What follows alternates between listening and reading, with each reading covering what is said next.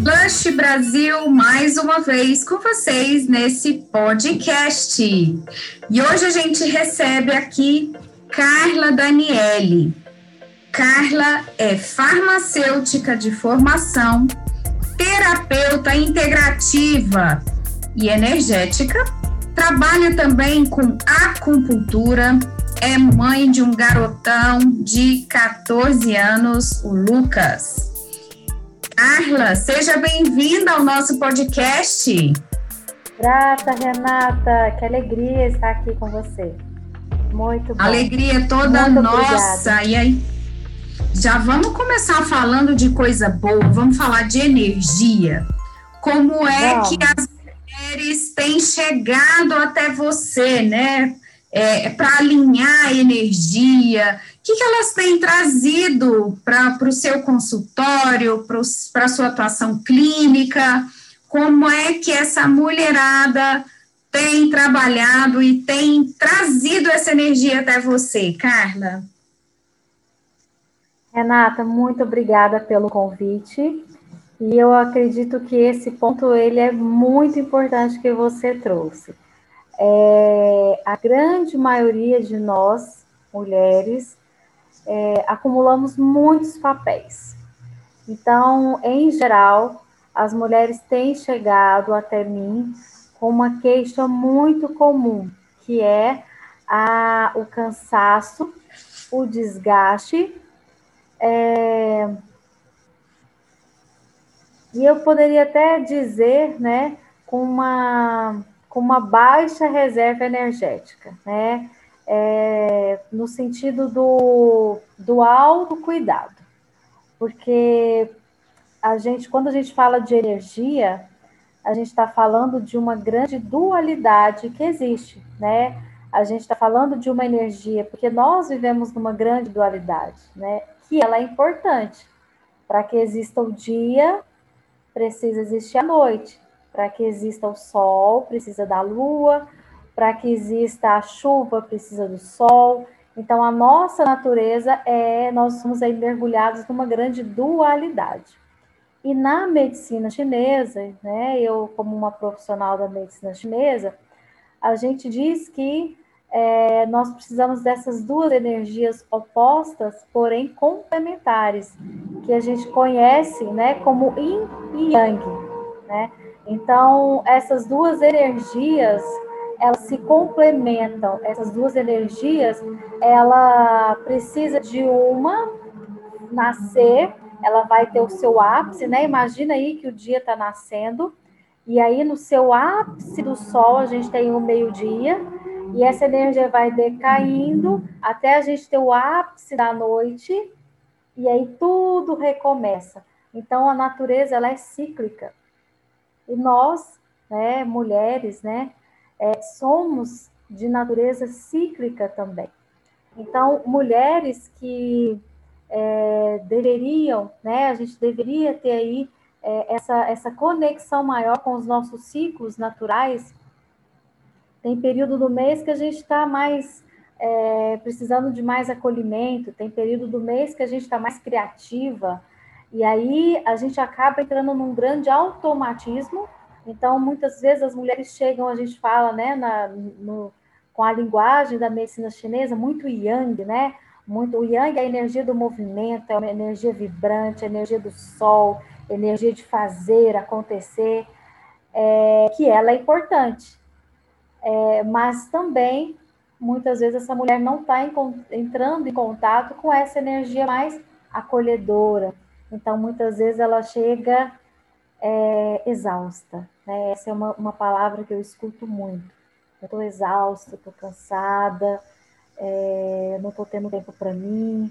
Eu cuido, eu faço, eu tenho muitos papéis, eu cuido de muitos. Então essa é uma fala muito recorrente.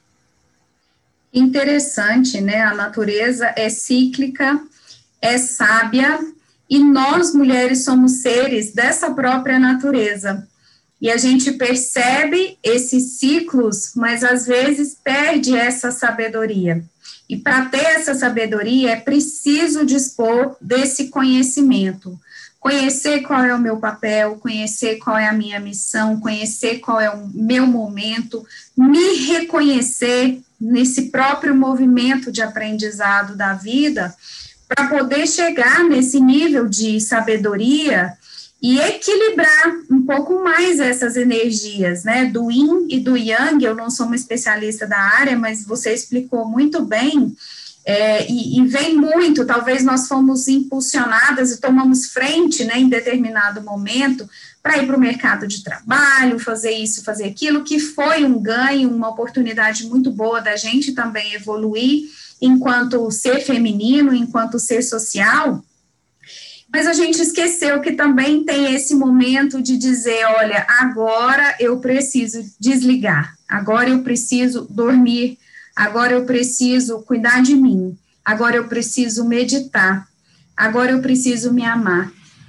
E aí, talvez esse Yang traz muito essa, essa energia, esse movimento em busca de um vazio, né, que, que não foi suprido, e a gente vai percebendo quanto esses gaps, o quanto esses, esses buracos, né, vão fazendo parte da vida da mulher, e às vezes a gente ativa muito no automático, né, Carla? Eu acho esse trabalho de, de terapias é, energéticas muito interessante para ajudar a encontrar esse lugar de consciência e de responsabilidade por si. A partir desse, desse movimento de, opa, peraí, eu decido que eu preciso equilibrar para ter uma vida melhor, né? Para ter uma vida mais feliz, com mais bem-estar, para poder usufruir de todo o restante que esse ecossistema nos oferece. E quantos prejuízos a gente acaba tendo, né, por, por entrar nesse, nessa rotina, nesse automático, nesse fazer, fazer, fazer, e quanto a gente se perde de nós mesmos. E na prática, Carla, conta para nós como é que funciona, por exemplo, como é que você identifica o nível de energia de uma pessoa. Estou curiosa para saber e acredito que nossos ouvintes também. Ah, que ótimo. Eu adorei o termo que você trouxe, equilíbrio, né? É, porque eu penso que o equilíbrio é algo dinâmico, não é algo estático, porque a vida ela é movimento. Então, a gente se colocar dentro desse movimento de uma forma fluida, é, nos traz saúde, nos traz bem-estar. E muitas das vezes a gente não está conseguindo compreender esse movimento, essa, é, esse fluxo, né? A gente fala na, na, na medicina chinesa, né? O, o, os rios de Qi, né? Os rios, né? São aonde essa energia vai fluir no nosso corpo, né? A gente tem é, o que nós chamamos de meridianos, né? Que são onde essa, essa energia vital, essa energia que nos anima, é, que impulsiona o bom funcionamento dos nossos órgãos, das nossas vísceras e, consequentemente, da nossa saúde. Então, existe aí uma linguagem energética é, que deriva das medicinas orientais. Então, a gente já deve, né? Muitas pessoas já devem ter ouvido falar dos chakras. É, os meridianos são os caminhos de energia com, com os quais a medicina chinesa trata, né, não só com a acupuntura, mas com outras intervenções. É, e essa energia a gente percebe quando ela está em disfunção pelos sinais e sintomas que a pessoa apresenta. Então, é, uma, boa, uma boa avaliação me traz o quadro que aquela pessoa está apresentando. Então, ela vai falar para mim, Carla, eu tenho muita enxaqueca, ou eu tenho, né, vamos imaginar aqui uma pessoa que está muito cansada, mas é um cansaço de uma desvitalização que não tem mais muita vontade, não tem vontade, não se anima com os projetos, não se anima com a vida, e aí a gente fala que está faltando aí estrutura de base, né? Está faltando aí a energia, o que a gente chama de essência dentro da medicina chinesa, porque a, existem três grandes tesouros dentro da medicina chinesa, que nós falamos que são os responsáveis pela nossa manutenção, inclusive manutenção dos órgãos e das atividades físicas mesmo. Então, é, das atividades fisiológicas. Então, nós temos o espírito, a energia e a essência. São os três grandes tesouros. E cada um desses tesouros ele tem as suas funções. E não é nada, é, digamos assim, é, místico, né? não é nada misterioso. São funções que de fato estão no nosso dia a dia, né? Que estão no, na nossa saúde de uma forma geral. Então, se uma mulher me fala, Carla, eu começo a tossir e já tenho escape, por exemplo, de urina. Então, ela não está tendo a energia suficiente para manter os líquidos dentro do. do é, não está conseguindo fixar os líquidos corporais. Então, pequenos sinais e sintomas dessa pessoa vai me trazer um quadro onde eu vou avaliar e vou fazer aí a, as sugestões de, de terapêuticas e até mesmo empilhar terapêuticas, né? porque a gente tem muitas formas de atuar aí, e, e não apenas na via energética, né? A gente tem terapias energéticas muito que tem um resultado muito muito bacana, né? A gente tem o reiki que atua maravilhosamente no corpo físico também. É, a gente tem é, os florais, né? A gente tem aromaterapia, a gente tem muitas intervenções que muitas vezes precisam ser é, somadas para que eu possa intervir de uma forma mais assertiva com aquela pessoa. Então, ela vai me chegar e ela vai me relatar as principais queixas que ela está tendo, né? Tanto físicas quanto emocionais. Porque, para mim, a... não tem como eu desvincular a matéria da energia, das emoções. Então, muitas vezes, é, a gente associa uma emoção a um adoecimento do órgão. Então, uma pessoa que me traz, às vezes, uma queixa física, ela tem a, é, associado aquela queixa física uma queixa emocional. Então, é uma pessoa que reprime, é uma pessoa que é, ela pode estar no seu ápice de, de irritação, mas ela, ela se mantém reprimida, ela não consegue expressar, tudo isso vai refletir no corpo físico, então é uma via de mão dupla, né? Não tem como eu desvincular. É, e eu tô, você, à medida que você vai falando, a gente vai associando, né, com algumas coisas que às vezes até a gente sente no nosso dia a dia, ou esporadicamente, e o quanto isso está associado e está integrado, né, a razão com a emoção, com o espírito, é tudo junto, a gente realmente não tem como dissociar. É, tem se percebido, né, Carla, é, essa vinda das terapêuticas milenares chinesas muito mais presentes, né, muito mais relevantes, com uma maior aceitação também no mercado e até, por vezes, uma, uma busca mesmo das pessoas por terapias complementares.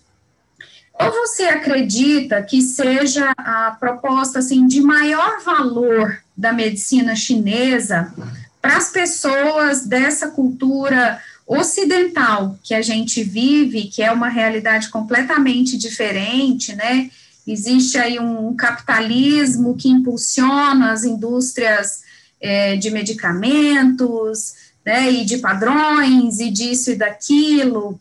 Como é que você vê essas, essas terapêuticas milenares nesse ambiente oriental que nós vivemos, ocidental que nós vivemos, desculpe.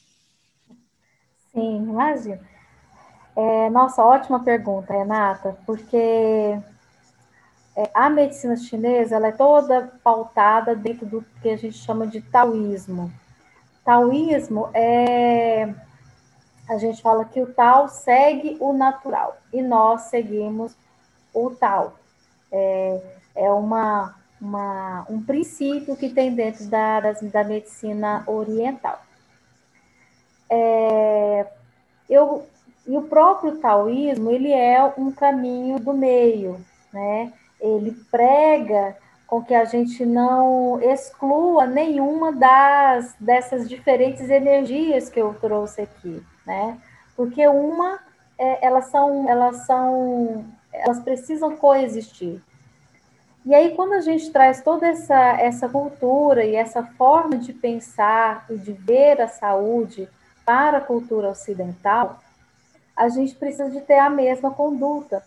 Então, eu, como farmacêutica, né, sei do valor é, de toda a de todo, todo o trajeto que já foi a, que já aconteceu para que a, houvesse um desenvolvimento da, da indústria farmacológica, bem como da, da, da medicina ocidental, né? Processos, é, é, é, cirurgias, né? É, é, uma, um desenvolvimento muito grande. E a gente não pode deixar isso de lado, né? O fato é que a gente não pode achar que é normal uma intervenção medicamentosa ad eterno. Então, assim, em muitos momentos, uma intervenção medicamentosa assertiva, ela é muito bem-vinda e muito necessária. Mas a gente não pode colocar isso como a única alternativa e uma forma de reparar a saúde das pessoas, né? Porque é importante que haja uma, uma associação entre essas medicinas, porque nós estamos vivendo essa era da globalização. Então, a gente precisa, às vezes, ter uma postura um pouco mais é, humilde até, de reconhecer tudo que esses mestres taoístas milenares trouxeram e com prática clínica comprovada por séculos. Até para a gente é, deixar claro aqui, né, que nós não estamos, não, está, não estamos demonizando a indústria farmacêutica. Não, de forma Alguns alguma. medicamentos são necessários, mas aí voltando à história, né, da, da natureza e da sabedoria, é, a gente sabe que o, o, próprio corpo tem alguns pontos que, à medida que eles vão sendo estimulados, eles geram algumas respostas, né, biológicas. Então, por exemplo, Sim. se eu dor de cabeça, hoje é tudo tão imediatista, né, e que é um, uma resposta tão rápida que a gente vai lá, põe o remédio na boca e pronto. Sendo que a gente pode pressionar a região aqui próxima da entre os dedos. É, o IG4. É, isso, eu não sou, não sou técnica para dizer, mas eu aprendi e achei isso fantástico. É, é um pontinho ótimo, um pontinho de analgesia. E é muito legal isso que você falou, Renata, porque assim, muitas vezes é, a gente tem um quadro que se repete, né? A gente tem um quadro aí por anos e a pessoa se acostuma com aquela dor e, ou então com aquele, com aquele quadro, com aquela situação. E aí, muitas vezes, ela não quer ir na raiz daquela questão, ela quer tomar um, uma medicação para remediar, ela não quer investigar. Por que, que todas as vezes que acontece isso comigo, eu sinto meu estômago doer? Por que, que todas as vezes que isso acontece comigo, eu tenho infecções urinárias recorrentes?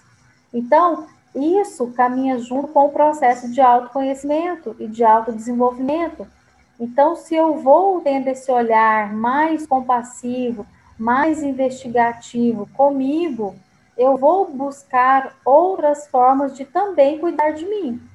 E não apenas com intervenções que sejam imediatistas. Então, é um, é uma, é um trabalho conjunto. Né? À medida que eu vou é, tendo uma consciência maior do que é bem-estar, do que é saúde, do que me faz bem, porque na verdade está tudo dentro de nós. Né? É, os fatores externos eles têm uma grande influência, né? A, a própria medicina chinesa ela é, ela é pautada dentro do que a gente chama de sazonalidade.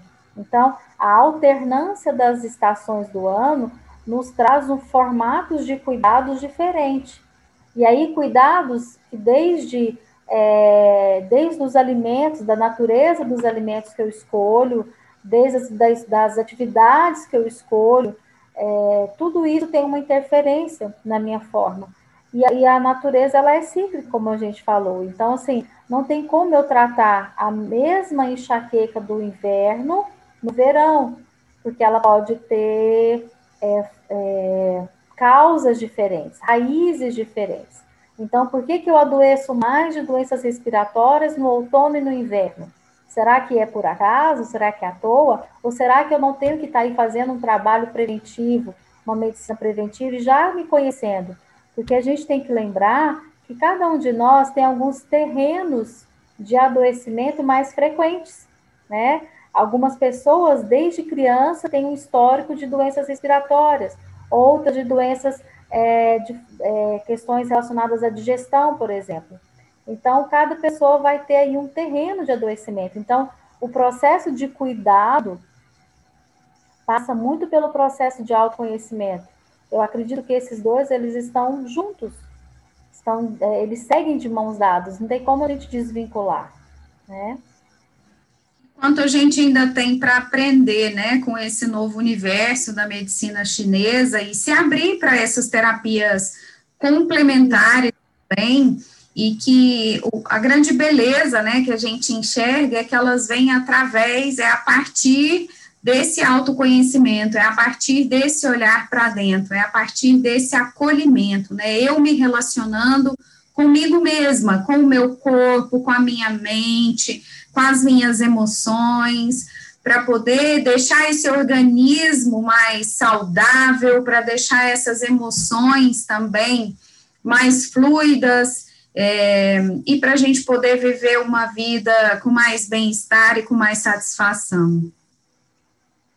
Com certeza. Renata, imagina você uma medicina que propicia uma, uma detectar o padrão, o seu padrão de desarmonia, de doença, de adoecimento, sem precisar de um exame laboratorial sem precisar de um exame de imagem, apenas com a sua história, com os seus sinais. Isso é muito rico, né? Coisas que a gente não consegue detectar, por exemplo, uma pessoa que não está conseguindo sentir alegria. A gente não tem um exame para detectar isso.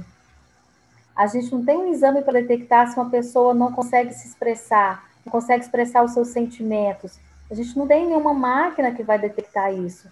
Então, esse olhar e essa, essa anamnese investigativa, essa, esse é um grande tesouro dessa medicina e que nós, profissionais da saúde, podemos muito agregar no nosso, na nossa forma de cuidado com esse olhar. Então, a proposta que eu acho mesmo é dessa integração de todos esses conhecimentos. Porque muitas vezes já está numa situação que realmente, de fato, vai precisar de uma intervenção cirúrgica em algumas situações vai, ser necessário. Em casos de doenças contagiosas, você vai precisar de agir de uma forma imediata, vai precisar de uma medicação mais adequada. Mas em muitas situações a gente pode agir de forma preventiva e de uma forma investigativa, sem protocolos, assim, sem regrinha, sem receitinha de bolo, né? porque cada ser é único. Né? O, o, que, o que vai fazer com que uma pessoa se deprima não é o mesmo fator que vai fazer com que a vizinha entre em depressão. Então, todas essas questões, elas precisam ser olhadas, porque cada ser, de fato, ele é, ele é único, né? Aí, um diferencial, né? Eu ficaria aqui horas. De, de subjetividade personalizado, porque cada pessoa tem um metabolismo, tem uma história, tem crenças, tem estilos de vida, e a gente precisa, de fato, olhar para esse ser humano como único, como singular, e a partir disso fazer esse tratamento, promover essas melhorias, né? Ai, Carla, a gente fica é com você horas e horas e horas aprendendo mais sobre esse assunto.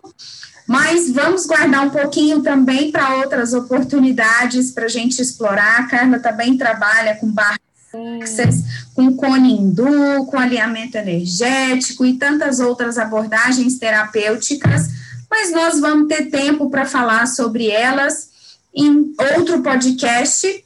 Mas para esse aqui, a gente já caminha para o encerramento e nós sempre finalizamos com algumas frases e a gente pede que você complemente essas frases, tudo bem? Diz respeito ao feminino. Então vamos lá. Ótimo. As mulheres são ah, potentes, acolhedoras. Muito, que lindo, que lindo. Precisamos de mais empatia. Precisamos compaixão. de. Precisamos de menos. Nossa, o último. julgamentos, críticas. Excelente. E a minha dica para você, mulher, enquanto mulher também, é se conheça, se cuide, seja a sua melhor amiga. Não tem mergulho é mais lindo e mais importante do que esse mergulho interior, né, Carla? Que gostoso Com te ouvir. certeza. E aqui a gente se despede agradecendo mais uma vez a sua presença, a sua disponibilidade e até a próxima.